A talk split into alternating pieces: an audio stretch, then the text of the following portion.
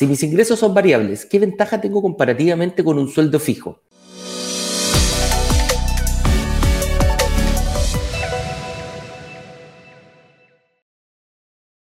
Este es cuando, eh, esta es lo que, lo que yo te hablaba, eh, porque no todo es malo. Tener un sueldo variable no es malo y tiene una ventaja eh, comparativa con la gente que gana un sueldo, un sueldo fijo. ¿Cuál es, ¿Cuál es comparativamente? Es que tú el sueldo variable te lo puedes manejar tú. Lo puedes hacer tú en base a tu esfuerzo, ¿ya? A tu, a tu forma de moverte dentro de. El sueldo fijo, como lo dice la palabra, es fijo. yo sé que me voy a sentar. claro, yo sé que si trabajo del día 1 al día 30, voy a ganar un millón de pesos. Pero una persona que tiene desafíos, que le gusta la, venta y tiene distintas estrategias para conseguirlo, puede ganar 1, 2, 3 o 4 millones de pesos, o 5 o 10 millones de pesos en el mismo periodo. Entonces, ¿cuál es la ventaja que se tiene?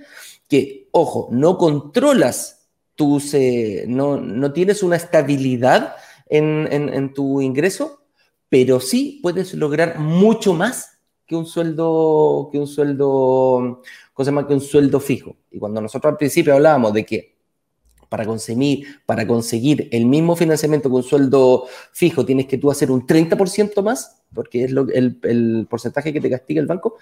¿Qué pasa si tu sueldo fijo, si tu sueldo variable duplica o triplica a este mismo sueldo fijo? Entonces esa es la ventaja. La gente que trabaja muchas veces con sueldo fijo, sobre todo en, en, en, venta, no dependiendo incluso, oye, y te lo digo incluso los doctores.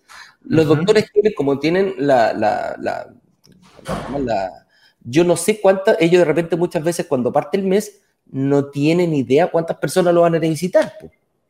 Pueden sacar un promedio, pueden sacar un promedio y decir, mira, ¿sabéis qué? Yo sé que en enero, y aquí hay otro, hay otro punto importante, que es la estacionalidad de las empresas.